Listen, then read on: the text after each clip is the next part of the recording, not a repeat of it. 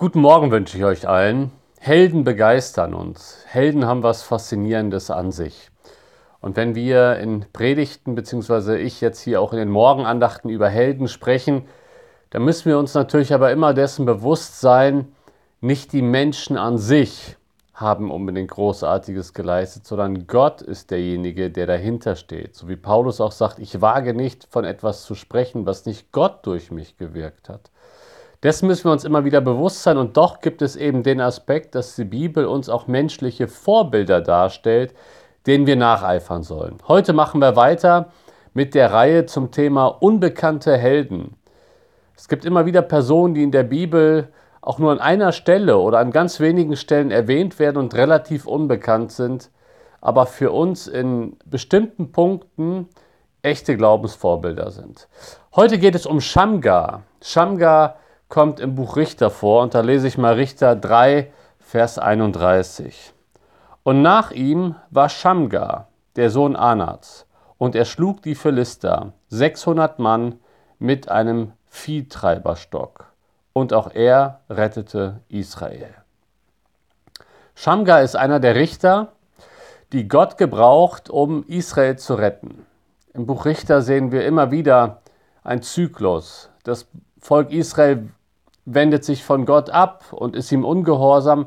Daraufhin straft Gott das Volk und das Volk kommt in Gefangenschaft. Zum Beispiel durch die ähm, Philister, aber auch durch andere Nationen. Und dann lässt Gott, nachdem das Volk zu ihm schreit, einen Richter aufstehen, der das Volk rettet. Und einer der Richter ist Shamgar. Shamgar wird sonst gar nicht in der Bibel erwähnt, lediglich noch einmal in Richter 5, aber da auch nur ganz kurz. Von Shamgar wissen wir relativ wenig. Wir wissen, wie sein Vater heißt, Anat, aber auch Anat wird in der Bibel gar nicht mehr erwähnt. Ähm, zur Zeit der Abfassung war wahrscheinlich der Vater bekannt, deswegen wird auf den Vater verwiesen. Aber sonst wissen wir sehr, sehr wenig über ihn. Aber eins wissen wir, dass Gott diesen Schamgar gebraucht hat, um Israel von den Philistern zu befreien. Hier steht, er schlug die Philister 600 Mann mit einem Viehtreiberstock. In anderen Übersetzungen steht mit einem Ochsenstecken. Sehr wahrscheinlich geht es hier um eine einmalige Rettungsaktion.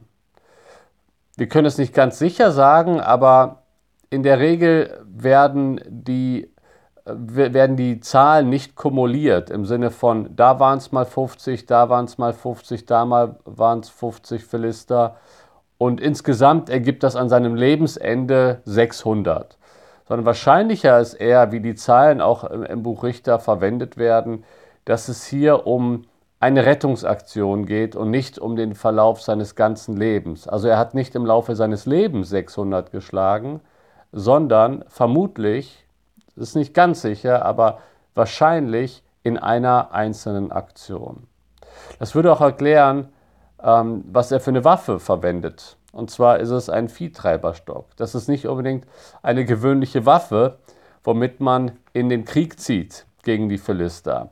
Wahrscheinlich wurde Shamgar, wir wissen es nicht genau, aber von der Situation überrascht.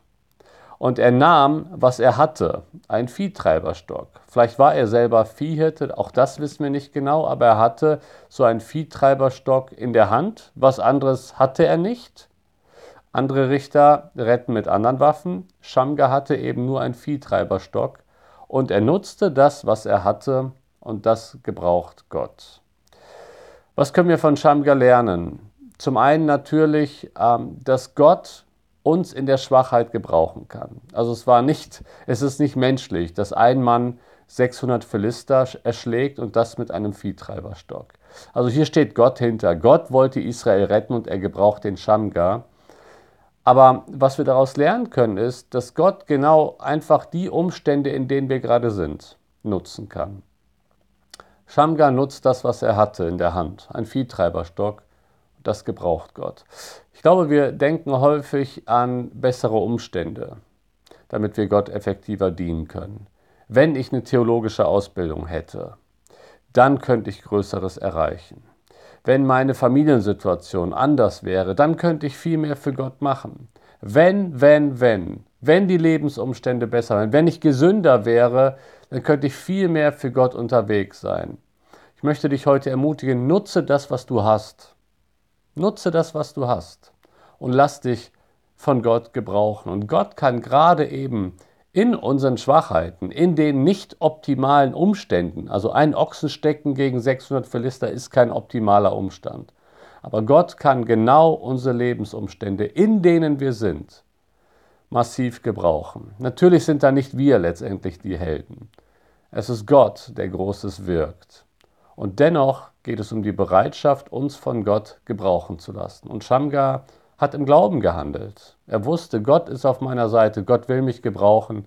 Dann nehme ich jetzt den Ochsenstecken und befreie Israel. In diesem Sinne möchte ich dich ermutigen, warte nicht auf bessere Umstände, nutze das, was du hast und lass dich von Gott gebrauchen.